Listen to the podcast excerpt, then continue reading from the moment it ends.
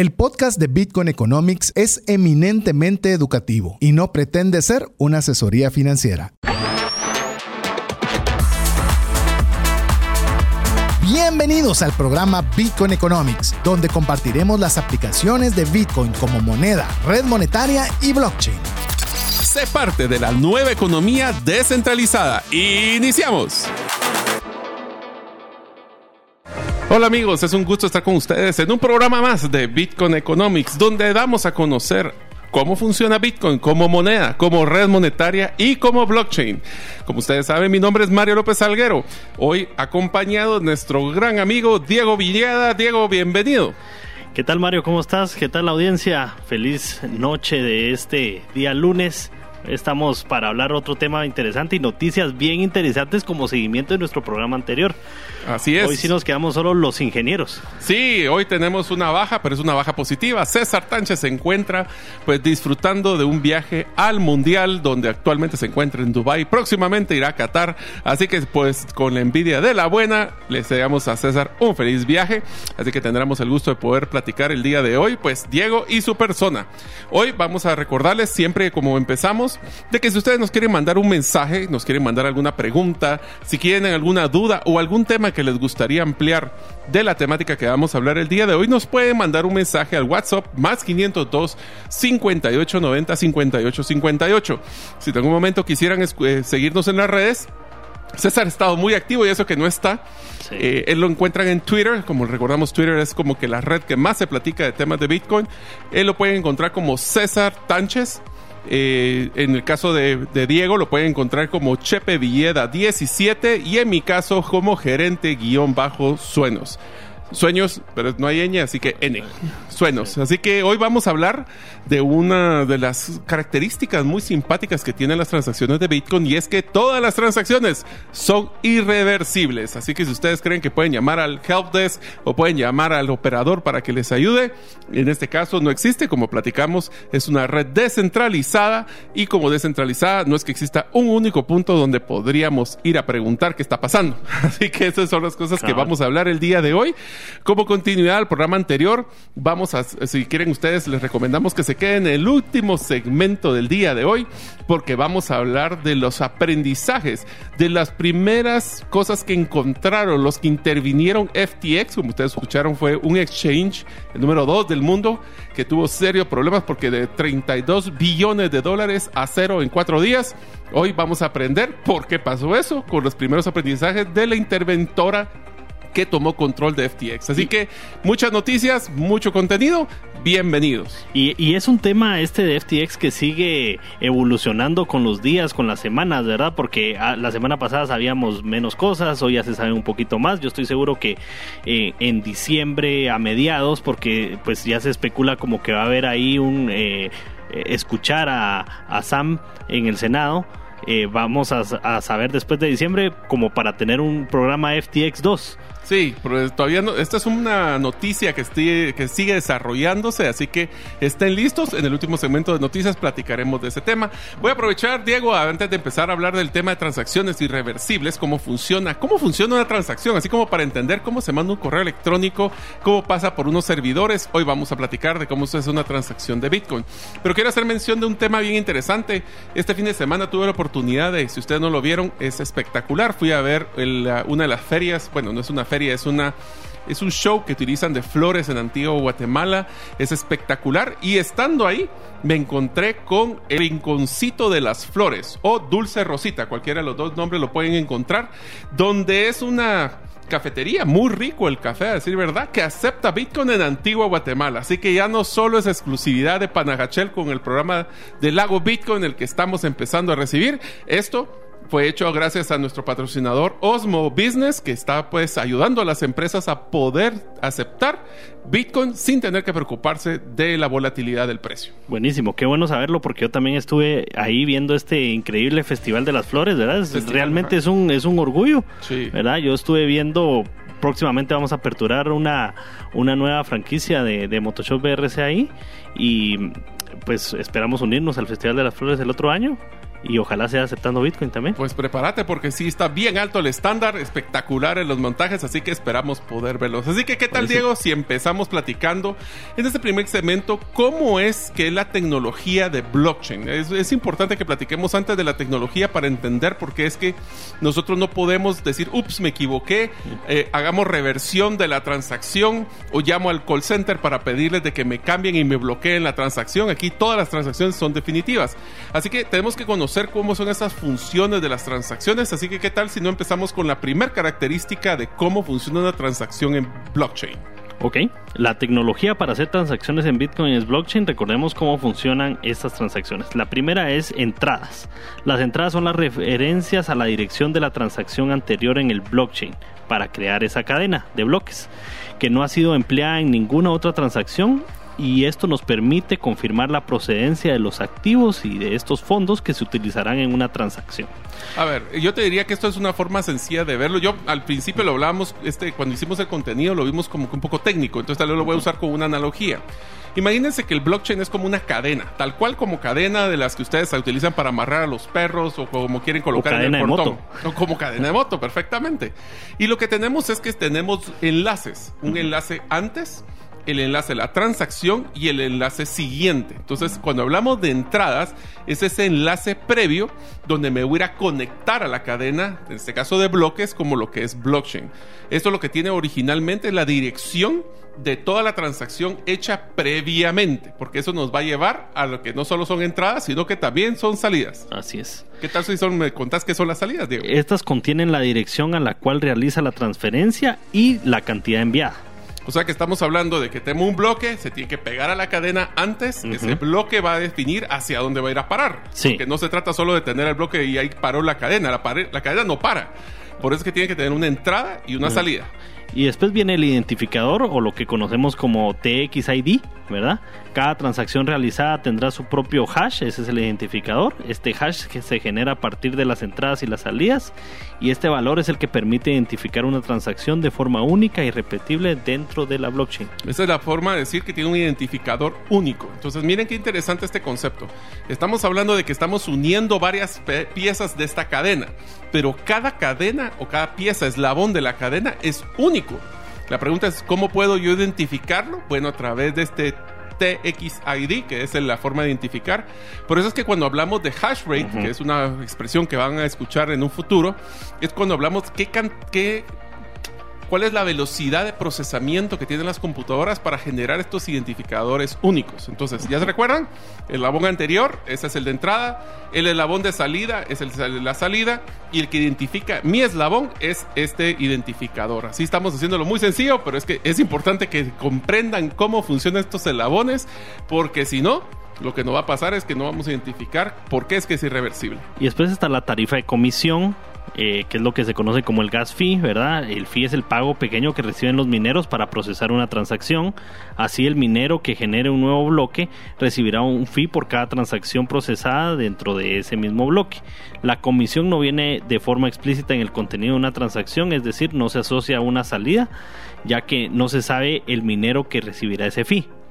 Para ello lo que se hace es dejar una determinada cantidad sin asociar a ninguna salida y esta será entendida como una comisión para los mineros. Entonces regresamos a la analogía de la cadena como que si fuera una cadena de motocicleta. Tenemos el eslabón anterior. Voy a tener una dirección de este eslabón siguiente a donde se va a ir a dirigir. Pero alguien tiene que soldar ese eslabón que estamos creando, que se identifica con el identificador a ese bloque anterior. Entonces imagínense que el que hace el proceso de soldar esta cadena es el que va a tener una pequeña comisión. Lo que mencionó eh, Diego es que esta comisión no está asignada a ese eslabón único, sino que dicen, por hacer el servicio de soldar el eslabón, vamos a pagar X.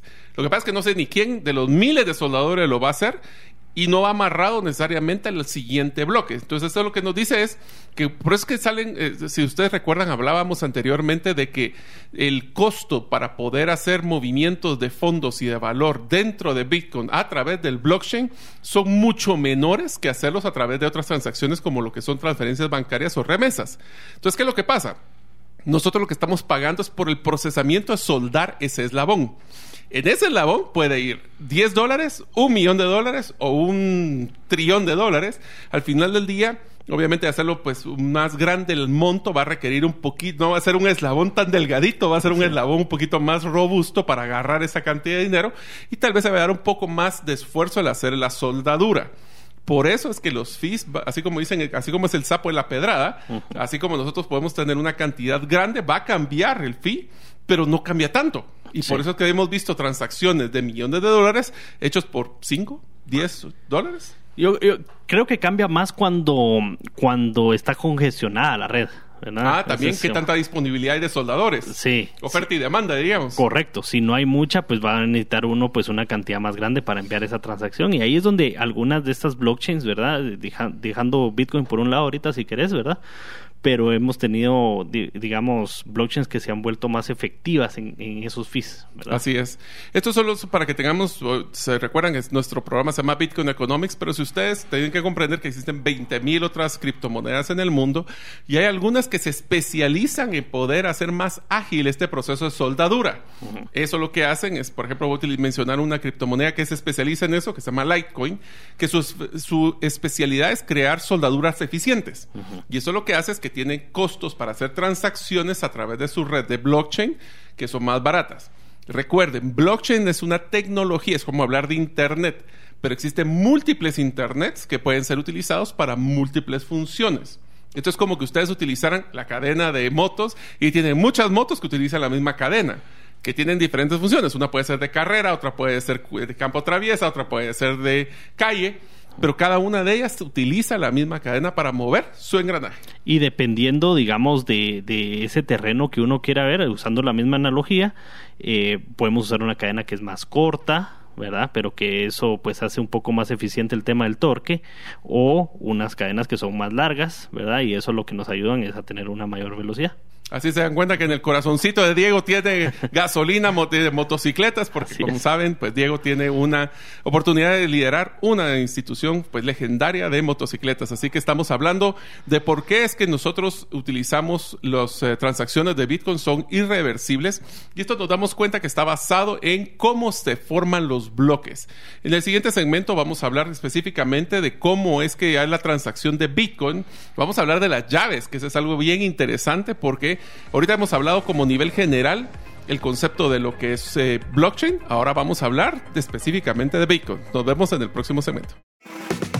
¿Sabes que muchos de tus procesos de control, trazabilidad y automatización pueden hacerse de forma más eficiente, rápida y confiable, todo a través de blockchain? Esto lo hacemos en tres simples pasos. Conocemos tu necesidad, desarrollamos tu plataforma en blockchain y te acompañamos en la implementación efectiva. Conoce cómo esta tecnología mejorará tus resultados. Haz tu cita en blockchainlatam.gt.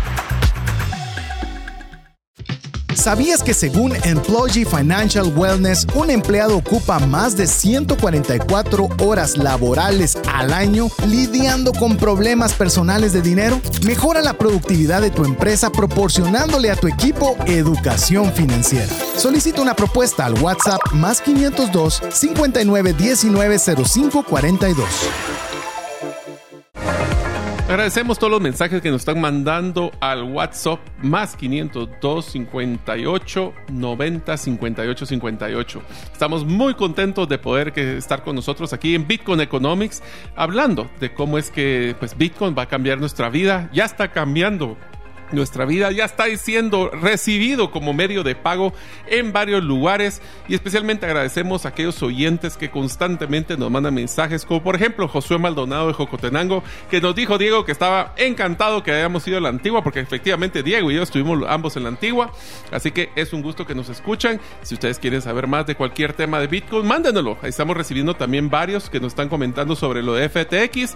Ya vamos a llegar en el cuarto segmento sobre varios aprendizajes que deberíamos de aplicar a todas nuestras empresas de este esta situación lamentable de la situación de FTX. Estamos hablando del, este, en este episodio de lo, que son las transacciones irreversibles en Bitcoin. En el primer segmento hablamos de cómo es que funciona la cadena de bloques. Hicimos una analogía de cómo manejar la cadena como que fuera una cadena de moto. Y ahora vamos a hablar específicamente cómo se hace una transacción de Bitcoin a través de billeteras, a través de los exchanges, exchanges o FTX y cómo es que vamos a poder definir si esta es una Así que Diego, ¿qué tal si empezamos con la primera parte, que son cuáles son esas llaves que necesito para poder hacer una transacción a través de Bitcoin? Nítido, solo voy a compartir también en mi, en mi Twitter, Chepe 17, eh, ahí un, un simulador de blockchain que me lo compartió nuestro buen amigo Omar en su momento. Él me lo enseñó y así fue como se me hizo visualmente pues entender un poco más de todo esto que estamos hablando y también ahí van a ver el tema de llaves. Es más, si me pasas ese vínculo se lo vamos a mandar con gusto a todos los miembros de nuestra comunidad para ser miembro de la comunidad de Bitcoin Economics. Solo mándenos un mensaje con su nombre eh, al más 502 58 90 58 58. Les pedimos por favor que siempre coloquen dentro de sus contactos ese celular, en este caso 58 90 58 58 porque nosotros utilizamos el WhatsApp Business. Así que WhatsApp Business no deja enviar como un protocolo de seguridad mensajes a las personas que no nos tienen como contacto. Así que si usted quiere recibir ese simulador que Diego nos acaba de comentar, pues solo tienen que ser parte de la comunidad. Los que son parte de la comunidad se los vamos a estar mandando en estos días. Y, la dirección es de MIT, o sea que no estamos compartiendo cualquier información. Wow, bueno, ya me siento importante, muchas gracias. bueno, eh, para enviar criptomonedas se necesitan dos cosas, una dirección, ¿verdad? Que es lo que conocemos como llave pública y una llave privada. Ambas partes son manejadas por el monedero o wallet de criptomonedas que estemos usando. Entonces, solo para que tengan una idea, esto es como hablar, voy a utilizar una forma fácil de poder identificar esto, esto es como que estamos hablando de una banca en línea, donde podemos tener una llave pública que es el, como decir, nuestro usuario, nuestro número de cuenta. El número de cuenta nosotros podemos tenerlo, casi que cualquier persona puede tener un número de cuenta cuando tenemos que depositar el banco o cuando nosotros emitimos un cheque. Cualquier persona sabe nuestro número de cuenta. Sí, o lo compartimos sin mayor cuidado, pues, ¿verdad? Ese es mi número de cuenta, ahí va. Y ahí va. Entonces, eso inclusive muchas veces, mándame una transferencia, número de cuenta, y eso se utiliza como la llave pública. La llave privada es como que nosotros estuviéramos compartiendo nuestra banca en línea, nuestro password y nuestro token. Esas son informaciones que solo nosotros necesitamos para poder hacer esta transacción. Entonces, para poder mandar, ¿cómo funciona esto? La billetera, cuando, dependiendo de la billetera que utilicemos, en este caso Osmo, eh, que es uno de nuestros patrocinadores, utiliza lo que llamamos nosotros un código, que es un código alfanumérico. Ese es lo que llaman una llave pública, que es la que compartimos. Que si yo le digo, eh, Diego, mira, te voy a mandar 10 dólares desde mi billetera, yo te comparto este código alfanumérico para que sea mi llave pública y podamos hacer la transacción. Así es. Supongamos que deseamos enviarle una cantidad de dinero de Bitcoin a otra persona. Ambos deben poseer eh, su billetera lista para enviar y recibir el monto. Para enviar el dinero se requiere del el QR usuario o llave pública para saber a dónde se estará enviando el dinero. Entonces, digamos, esta llave pública, lo que como se viene a traducir es como un código QR que lo hemos visto bastante en Lightning, por lo menos en mi caso lo he visto mucho más en Lightning, em, o bien ya la llave pública como tal, el código como tal, que usualmente viene con un como, como es alfanumérico y es un poco complicado, incluso mayúsculas, minúsculas, usualmente ustedes lo van a encontrar con la opción de, em, de copiar. Sí. Para que sea fácil pegar en la, en la otra. Sí, porque transcribirlo es complicadísimo. Sí. Ahora, quisiera hacer un ejemplo eh, que pudiéramos platicar sobre este concepto de los diferentes tipos de Bitcoin, si quieren, de redes de Bitcoin. ¿Se recuerdan que hablamos de red monetaria? Hay dos redes monetarias. Uno que se llama on-chain y una que se llama Lightning. Solo quiero hacer esta mención rápida. Vamos a tener un programa de Lightning en un futuro, pero solo para que comprendan. Esto es como que ustedes estuvieran pagando la cuenta en efectivo y tienen que hacer una transacción donde tengo que validar ese, todo ese proceso que acabamos de hablar de los fees y de soldar el eslabón. O puedo tener lo que llamamos como que fuéramos a un, a un restaurante y queremos abrir una cuenta abierta. Yo puedo consumir de forma rápida y al finalizar cierto periodo se hace el corte y se hace la transacción. Esto es Lightning. ¿Por qué la diferencia? porque podemos cometer un error de mandar dinero a través de una plataforma de on-chain a una red Lightning y eso no va a pasar. Es más, ahora ya tienen funcionalidad de las billeteras de que si ustedes escriben, tienen diferente código alfanumérico y escriben una dirección de Lightning, no les va a dejar hacer la transacción. Para que se den una idea, la forma de identificar una red on-chain de Bitcoin es que empieza con un 1. Así Ese es. el número uno, empiezan siempre los de Bitcoin y eso lo que va a ayudarles a ustedes es en, en Lightning lo que hacen es que es transacciones para compra-venta, por ejemplo, rápido, si fuéramos aquí a el rinconcito de las flores a pedir un capuchino, yo pedí uno de caramelo, estaba muy bueno y pudiéramos haber pagado con Lightning, simplemente es una transacción inmediata. Eso nos hace la diferencia. Usualmente esa llave pública puede ser un QR, mencionamos. En el caso, por ejemplo, de otras billeteras, eh, utilizan el, eh, puede ser un celular, como en el caso de otras que trabajan aquí en Guatemala, o puede ser inclusive un usuario. Cada una utiliza diferente función, pero todas van a estar amarradas a su llave pública. Listo. Y una vez que se selecciona el valor, se genera la siguiente información: texto, aleatorio, la llave privada, la llave pública y la dirección de Bitcoin. Y al tener esto, pues se envía ya la serie de nodos o computadoras que, se, que realizan la función de minería para validar las transacciones.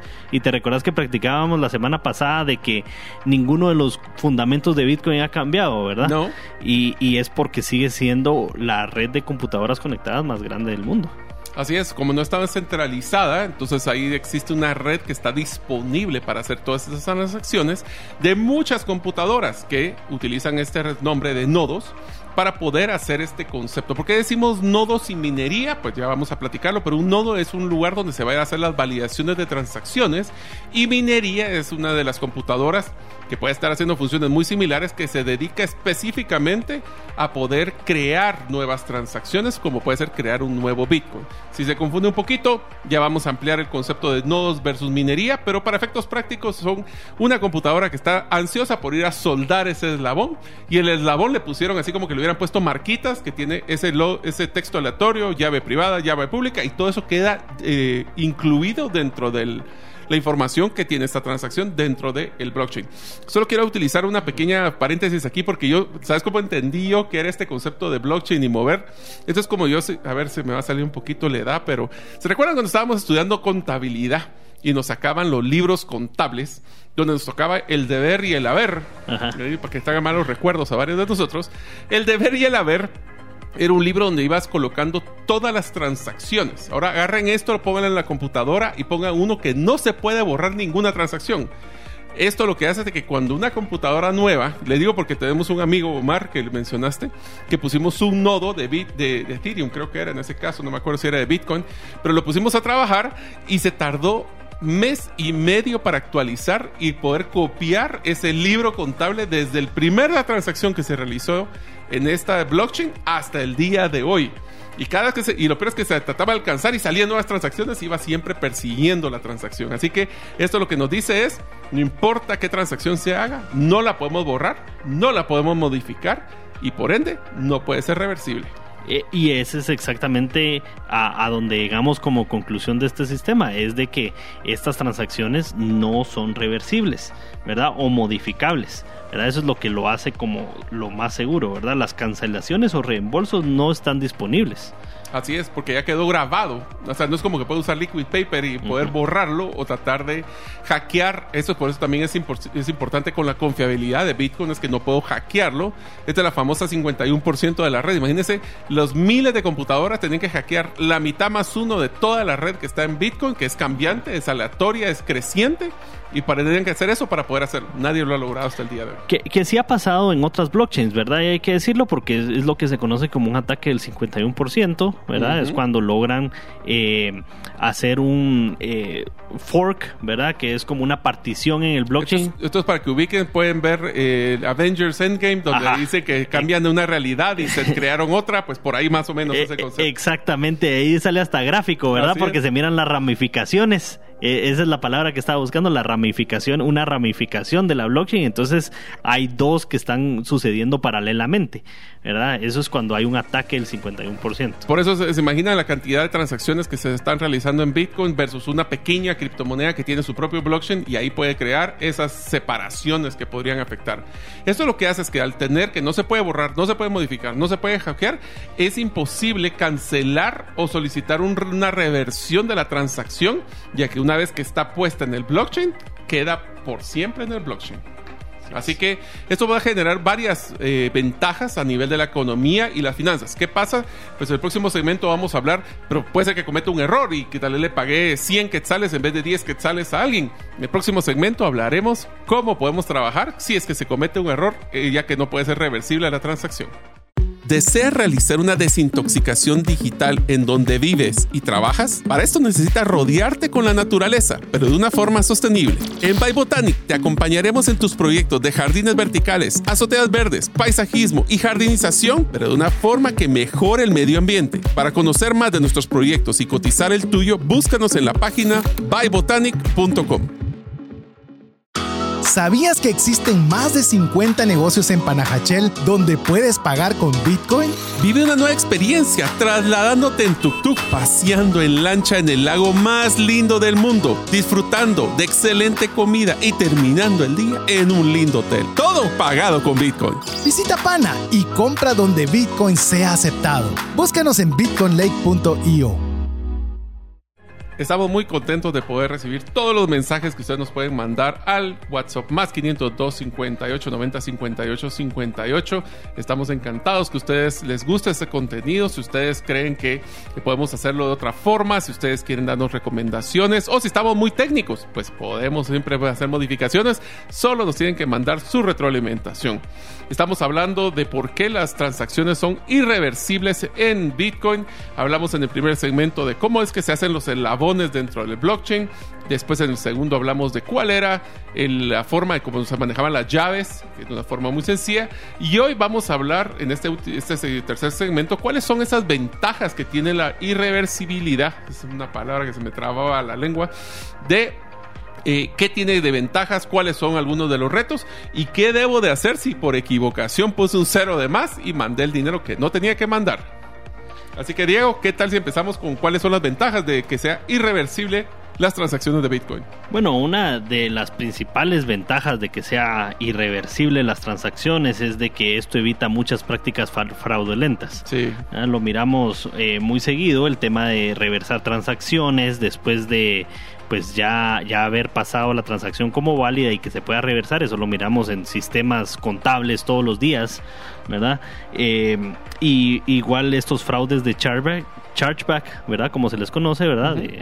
y, esto le cuesta a las empresas más o menos 4 mil millones de dólares al año. ¿Esto cómo funciona? Esto es, es en Estados Unidos, si te recuerdas, Diego, es muy común el tema de devolver productos y esperar que se les devuelva el producto. Esto me, dio risa porque cabal eh, recibí una, una noticia en Twitter de una señora que había comprado unos zapatos eh, para una boda, los usó en la boda y después los quería devolver ya todos raspados hasta con pedazos de grama.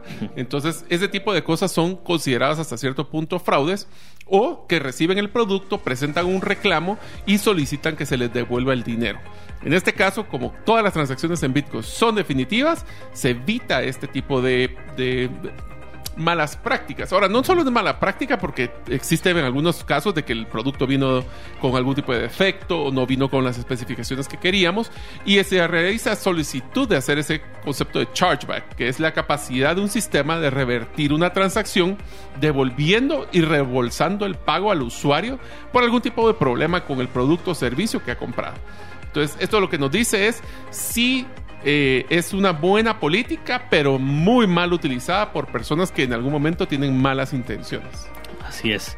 Y igual es también, digamos, yo te diría a veces hasta, hasta un eh, abuso de las entidades que centralizan pagos de abusar de, ¿verdad? Valga la redundancia, de este tipo de chargebacks, ¿verdad? lo, hacen, se lo retienen al comercio hasta que se verifican ciertas cosas y después se hace. Para, para eso pasaron meses inclusive. Así es. Les voy a contar una anécdota simpática. Yo conocí este modelo de irreversibilidad la primera vez que viajé ya como pues a ver temas de Bitcoin cuando en El Salvador y les contamos que fuimos a Super Selectos, que era un supermercado en El Salvador a comprar una pasta de dientes y un cepillo de dientes que había olvidado aquí en mi casa. Eh, fuimos con César, entramos a la caja, de que había una caja en todo el supermercado que recibía Bitcoin. Y cuando les hicimos la transacción nos dimos cuenta de que pasaban 3, 4 o 5 minutos y no salía la aprobación del POS, si quieren verlo así, de, de Bitcoin. Y nos dimos cuenta que la cajera había utilizado el modelo on-chain en vez de la de Lightning. También error de que pusieron las dos una a la par del otro y que la primera que le salía era la otra. Pero me dio risa porque Cabal llamó a la gerente de la tienda para que nosotros les íbamos a explicar qué era la diferencia entre uno y el otro y cómo debería funcionar. Pero la cajera hizo un comentario que me dio risa, que dice, pero mire, no se preocupe porque lo que voy a hacer es que voy a llamar al call center de la billetera para que le hagan la reversión de su cargo. Le digo, no, es que este ya no pasó, o sea, este ya estuvo. Por supuesto me cobraron dos veces y ha sido la pasta y el cepillo más caro de mi vida, pero fue por ese proceso, pero fue un aprendizaje y esa es una de las cosas que encontramos porque ahí sí no había chargeback ni nada, ahí se cae. Es más, estuve a punto y debería, ahorita que lo pienso, debería haber sacado otro cepillo y otra pasta para haberla comprado ya que la había pagado. Pero bueno, no se me ocurrió en el momento. Ok, una vez que las transacciones son añadidas dentro de un bloque válido en el blockchain, este se actualiza y refleja nuevos datos. Así los datos añadidos quedan relacionados y vinculados matemáticamente a los registros anteriores integrados en la blockchain. Así es, así que una vez que está escrito y firmado, se acabó. Además, cuando nosotros en Bitcoin como recuerden, este es un sistema descentralizado, no encuentran un servidor central o alguien que pudiera llegar a manipular o devolverle el dinero. No hay un helpdesk. O sea, aquí estamos. No, hay, no hay un 800 Bitcoin. Bueno, sí, creo que sí existirá, pero es para temas de inversión seguramente, no para poder llamarlo. Esto emplea un consenso entre los no. Recuérdense que estos son varias em, computadoras trabajando a la vez y utilizan un concepto que se llama prueba de trabajo. Eh, los próximos episodios vamos a tener la diferencia entre prueba trabajo y proof of work and proof of stake, que son las modalidades para crear criptomonedas. Una vez que nosotros vengamos y carguemos esto en blockchain, se desconectan de todos los nodos porque ya realizamos la transacción y si queremos modificarla y ese nodo sale que tiene una modificación, automáticamente desconectan el nodo de la red de blockchain y lo separan. Ahí es cuando se hackea una computadora pero no la red. ¿Qué tal si nosotros hablamos también de los algoritmos que van amarrados hacia lo que es el blockchain? Ok, eh, sabemos que blockchain opera bajo un conjunto de algoritmos que permiten garantizar que el registro de las transacciones se realice de una forma transparente y continua, además de que este registro sea organizado de forma cronológica desde sus inicios y que esté disponible para todos los nodos de la red. El protocolo de Bitcoin también es de código abierto por lo que cualquier persona que lo desee puede revisarlo, auditarlo y comprobarlo que funcione como debe de ser. Pues. Es más, ahí les dejo una tarea por si ustedes alguna vez quieren tener la creatividad para hacerlo. Si ustedes van a hacer una, una compra con, con, pues, con Bitcoin, y ustedes reciben su constancia, yo los invito a que entren a blockchain.com, busquen el código de la transacción. Se recuerdan que hablamos en el primer segmento sobre el identificador, el TXID, lo coloquen y pueden ver como que si fuera la Matrix, ¿verdad? Así la de, de las películas de Neo y todo esto cómo va saliendo su transacción, en qué momento se pegó, cuánto se tardó, cuánto fue el peso, todo esto es abierto y público. Pero Diego, Hablemos de uno de los retos que tenemos. Todos somos humanos y podemos cometer un error. Ahora, manejar este tema, uno pensaría que porque son irreversibles no es una buena, o sea, no es, es demasiado riesgoso para poder y se vuelve un impedimento para que pues, el sistema lo utilicemos como medio de pago.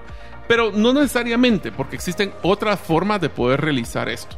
La primera, si que no la cuenta, es tener lo que se llama un servicio de custodio o custodia. ¿Por qué no nos comentas qué es eso, Diego? Eh, aquí es donde una cierta cantidad de dinero es custodiada por un tercero y liberada una vez se cumplan ciertas condiciones. Esto también se puede emplear con contratos inteligentes. Eh, de multifirmas, donde son requeridas las claves de varios usuarios para autorizar una sola transacción. Entonces, uno puede ser, si son transacciones ya grandes de empresas, por ejemplo, que van a comprar una empresa a otra, pues no tienen que desembolsar todo el dinero. Imagínate la seguridad que tiene esto, porque en el otro lado, ¿qué toca? Una transacción electrónica o tal vez un cheque de caja.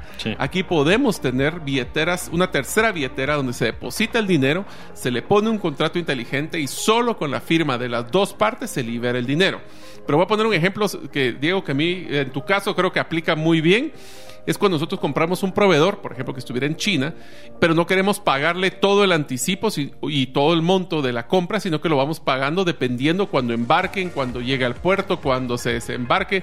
Entonces, cada uno de estos detonantes se puede tener el dinero, pero no se ejecuta el, blockchain o la transcripción al blockchain hasta que ese contrato inteligente se haga en las partes. Por ejemplo, pago contra entrega que es algo que es muy común en nuestro país, así podría funcionar. Y a mí uno de los ejemplos que también me gusta en, cuando hablamos de este tipo de eh, validación es eh, por ejemplo, ¿a cuántos no se nos ha quedado el avión por algún tema ajeno a nosotros y empieza una serie ahí de negociación entre uno y la aerolínea? ¿Cuánto me van a eh, pagar? Eh? Sí, imaginemos que, que, que, ese pago ya estuviera atado a, pues este sistema y entonces solo si uno ya está en el avión a cierta altitud, pues ahí corre el pago. Imagínate, nos quitaríamos un montón de subjetividad, de impredictibilidad, de cuestionamiento, de estrés sobre qué va a pasar. Si pasa A, pasa B, se ejecuta C.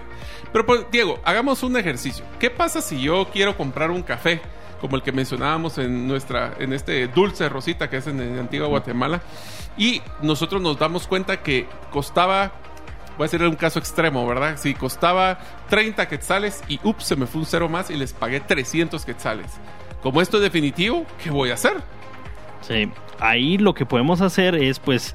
Eh, a la hora el dueño de la tienda puede esperar una determinada cantidad de confirmaciones y cuando lo recibe puede enviar el producto a Juan, ¿verdad? Por medio de una agencia. O sea, lo que podemos hacer ahí es de que si esta persona yo le mandé 300 y era 30, él lo que puede hacer es hacerme un pago de regreso. O sea, no puede hacer reversión de la transacción, pero me puede pagar la diferencia. Los, sería, si son 30, 300, 270, él me lo puede devolver inmediatamente.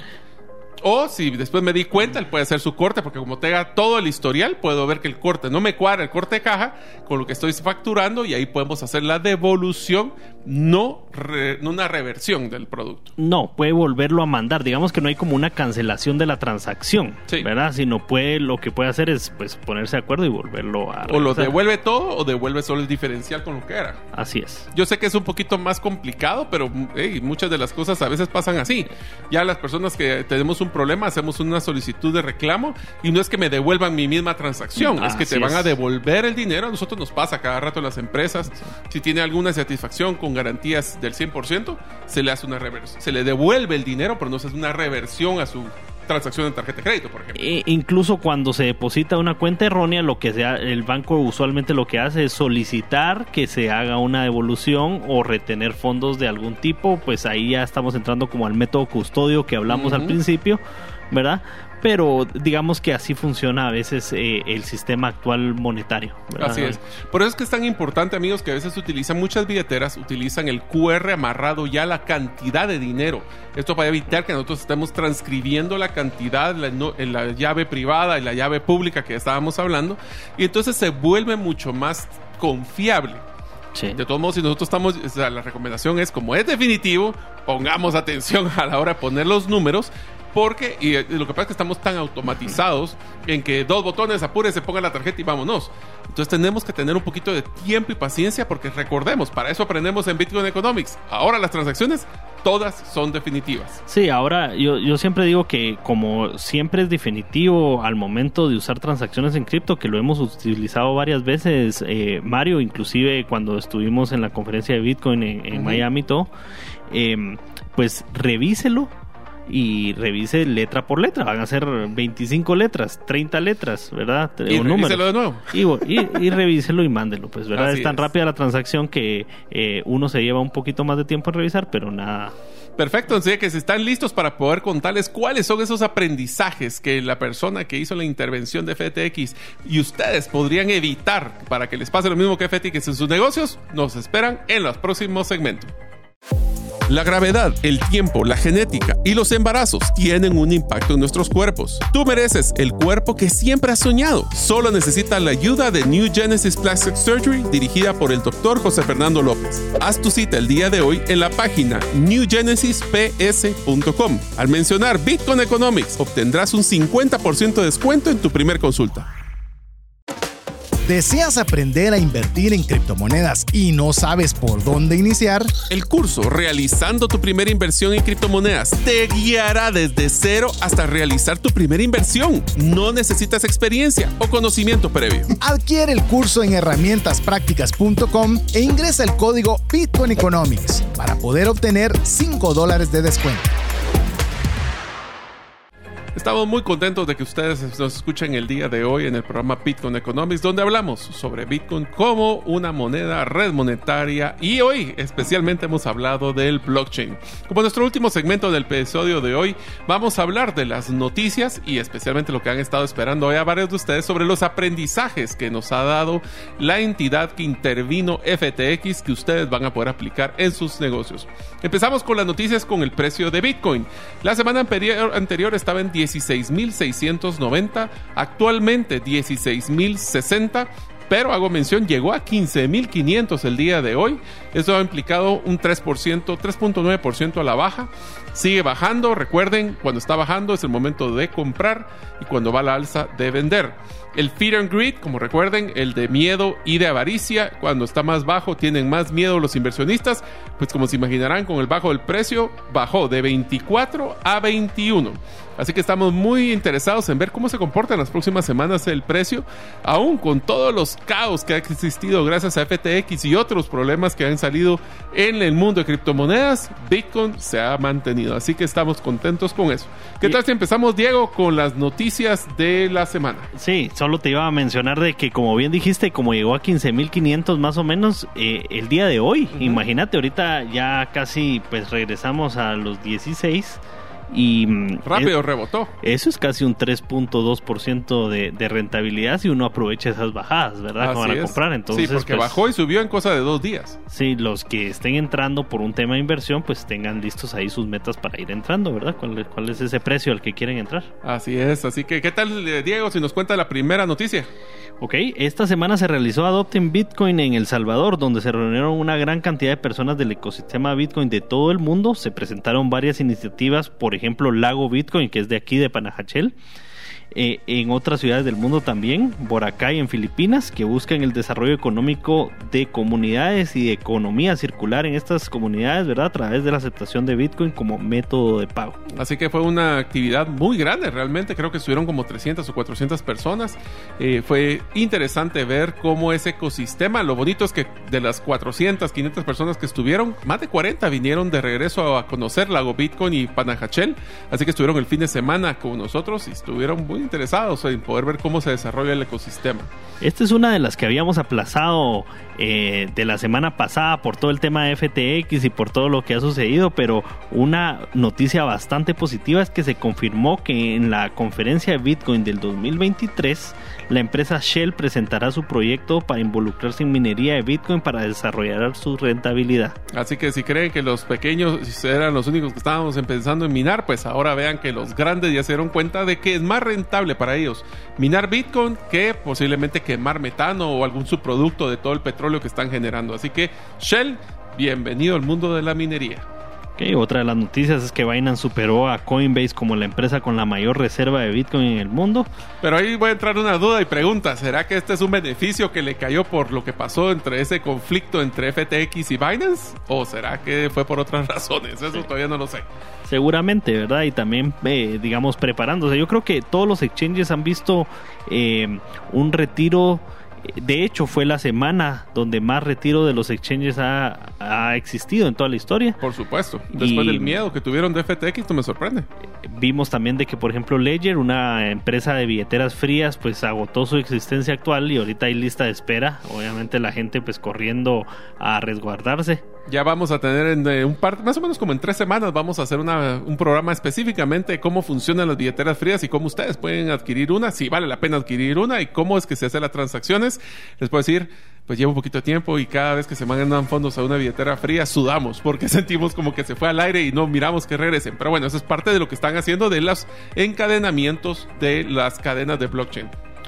Ok, esta tengo entendido que es eh, pendiente de confirmar, pero se evidencia de que más de los de 300 millones de dólares que fueron hackeados de FTX fue el gobierno de Bahamas el que estaba congelando esos activos. Así es, o sea que no necesariamente, es que habíamos, cuando nosotros hablamos en el episodio anterior, estábamos que esos 300 millones habían sido hackeados, después dijeron que había sido el presidente de, FTX de que se los había robado, pero al parecer fue de que el gobierno de Bahamas congeló los activos de FTX en el país y por eso es que se quedaron fuera de combate esos 300 millones. Pero hablando de FTX, una de las cosas que fue la noticia más importante de la semana es que hubo, ya intervinieron a FTX porque se fue a, Cap Chapter 11 o a capítulo 11 de quiebra. Cuando sucede esto en Estados Unidos, es el, el gobierno contrata a una institución para intervenir la empresa. Lo que pareció impresionante es que en menos de una semana sacaron su primer documento de lo que aprendieron o lo que encontraron en FTX. Y esto es un listado de nueve cosas que jamás debería pasar en ningún negocio, no digamos en uno de 32 billones de dólares. Así que, ¿qué tal si Diego le entramos para que todos aprendamos? Y algunos va a ser más sorprendente esa historia de la realidad que en ciencia ficción. Mira, un poco el trasfondo y algo que cabe resaltar aquí es de que la persona que actualmente está dirigiendo este proceso con FTX es la misma persona que dirigió el proceso con Enron. Enron sí. Y aún así dijo que esto era lo peor que había visto en su vida. Entonces imaginemos que Enron, que fue una estafa pues bastante sonada en Silicon Valley eh, eh, a principios de los 2000 y todo, es el que se usa como, o se usaba hasta este momento como referencia del libro de texto. Ahora pues ya, ya tiene otro ejemplo de lo, de lo peor. Y uno de esos es que... La primera te va a encantar, es la que te encantó, creo yo. Sí, es que los empleados enviaban su detalle de gastos por medio de chat y cualquier gerente lo podía probar a través de un emoji. O sea, ustedes se iban de viaje, gastaban en hotel, gastaban en carro, gastaban comida y lo que tenían que hacer era solo mandar el listado por texto en un chat y cualquier gerente, no tu jefe, cualquier gerente que pusiera una manita feliz, que automáticamente les liquidaban y le pagaban todo lo que había mandado. Sí, yo me imagino que no había mucho escrutinio de esos, de esos gastos, ¿verdad? Y entonces, pues ahí es fácil, pues, volarse cualquier presupuesto que se haga, si es que hubiera un presupuesto. Ya, vamos a hablar de eso, pues, pero ¿qué tal el siguiente, Diego? Alameda le brindó un préstamo, Alameda, que es la, la compañía hermana, ¿verdad? Le brindó un préstamo de un billón de dólares al CEO de FTX por motivos personal, ¿verdad? Además se realizaron varios préstamos a otros ejecutivos de la empresa también por motivos personales. O sea, pónganse a pensar amigos, esto es como uno de los errores que cometemos cuando somos emprendedores. Tengo una necesidad personal, quiero comprar algún, mi carro y no tengo dinero, pero soy el CEO y el dueño de la empresa y lo que hago es que hago un préstamo a la empresa del dinero y hay una historia que complementaria a esto y no dejaron documentado el préstamo de un de mil millones de dólares hacia el CEO. O sea, prestamos dinero de la empresa para temas personales, pero no terminó ahí, ¿verdad? No, y digamos que eso ya está lo suficientemente mal Em, pero tampoco hay una política al respecto de esto, ¿verdad, Mario? Y eso es como lo complicado. Es más, una de las cosas que menciona que no pusimos acá es que no tenían documentación de casi ni uno de los procesos. De nuevo, de una empresa multibillonaria. No se llevaba documentación de decisiones importantes, muchas de esas decisiones se realizaban en el chat, lo cual se borraba después de cierto tiempo y esto fue por diseño y aquí es donde se empieza a especular eh, si, si realmente esta era una estafa pensada o solo una metida de pata. Esto es como que ustedes tuvieran una decisión de que van a invertir un millón de dólares en su empresa, lo hacen por un chat que tiene un diseño para que se borrara después de cierto tiempo, o sea, no había un récord de quién decidió qué. Esta empresa de 32 billones de dólares no mantenía reuniones de junta directiva de una forma regular, tampoco sus empresas subsidiarias. Y bueno, aquí yo te diría que obviamente esto no es que esté bien, pero una empresa de dos o tres años, pues usualmente pasa por esto, ¿verdad? Donde no hay, no hay juntas directivas regulares, eh, donde donde pues a veces no hay como fechas preestablecidas, quiénes son los integrantes, integrantes de fuera y varias de las buenas prácticas de junta directiva que tú bien sabes, ¿verdad? Ah, le voy a poner un paréntesis amigos, ustedes saben que por ley cualquier sociedad anónima en Guatemala debe, no quiere, debe de tener una asamblea de accionistas por lo menos una vez al año y hay una agenda específica de puntos que se deben de tratar en dicha asamblea. Si no, va en contra de la ley que estipula nuestro país, así que tengan cuidado, si no digamos una de 32 billones, sino que la nosotros que es la de, la de yo conmigo y nosotros, pues posiblemente necesitamos empezar a hacer esa regulación. Yo creo que es un, un tema ahí de precaución sobre crecer bien rápido, ¿verdad? Porque obviamente, como decimos, eso le pasa. rendimiento de cuentas y todos son socios. Eso le pasa a todas las empresas, ¿verdad? De cualquier tamaño, cuando están empezando, pero esta era una empresa que llegó a una valoración de 32 eh, mil millones de dólares. Imagínate, va, uno de los temas, este fue una de las que a mí, no sé si me daba risa o pena, dice FTX no tenía un sistema de control de flujo de caja. La gerencia no tenía cuánto, no tenía claro cuánto dinero en efectivo tenía a mano, ni tampoco en qué cuentas tenía el dinero. Cuando se trata de un tema de inversión es un crimen capital, ¿verdad? Imagínate. No existía un control de la planilla, tampoco se tenía claro quiénes estaban en la planilla y quiénes se encontraban como servicios profesionales, todo se manejaba como representantes de la empresa, poco control de salidas del personal eh, así que es probable que se pagaran personas que ya no estaban en la empresa luego de su salida. También al no poder localizarlo se cree que varios colaboradores eran puestos fantasmas. Imagínate otro, los fondos de la empresa fueron utilizados para compra de bienes inmuebles personales de altos ejecutivos. Compraban el bien inmueble a título personal y lo pagaban con el dinero de los clientes, porque no podemos decir que es de la empresa. Los fondos depositados por los clientes no eran contabilizados independientemente, todos ingresaban a un pool general de fondos de la empresa. Esto es como que te pagaran un cheque y no sabes quién fue el cliente que te pagó. Y finalmente se presentó que esto es interesante por la, por la relación de imagen que tiene el presidente de la empresa o el CEO Sam Bankman Fried no puede hablar en nombre de la empresa, su junta directiva, sus accionistas. Sus comentarios en la crisis y posterior no deben ser asociados con la empresa. Esto es porque parece que en la crisis el muchacho se puso creativo con algunos comentarios. Sí, eh, puso un hilo de tweets. La semana pasada lo teníamos así como que empezaba a poner letras. Después puso varias explicaciones de lo que sucedió y salieron también unas conversaciones personales de él eh, con un periodista, ¿verdad? Diciendo que pues eh, lo habían eh, él perdió el control de la empresa en algún momento y pues se nota con todo lo que acabamos de decir.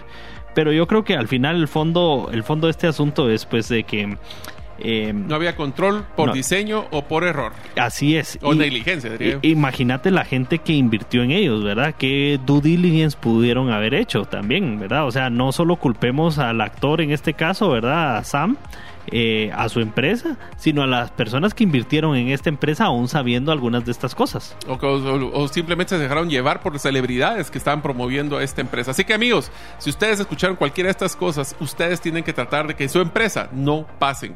Ha sido un aprendizaje muy interesante de las cosas que no debemos hacer y especialmente en el mundo de criptomonedas. Así que Diego, terminamos nuestro episodio del día de hoy, transacciones irreversibles de Bitcoin que te puedes despedir aquí de nuestros queridos oyentes. No, gracias por escucharnos y pues recuerden que a pesar de estas noticias de FTX y de pues todo este ecosistema que mm, ha colapsado en ese sentido, recordemos que estas instituciones centralizadas no son Bitcoin. Nosotros le vamos a seguir insistiendo. Todos los caminos llegan a Bitcoin. Gracias por escucharnos. Así que estamos muy contentos. Esperamos en el próximo episodio de Bitcoin Economics poder brindarles más información de Bitcoin como moneda, red monetaria.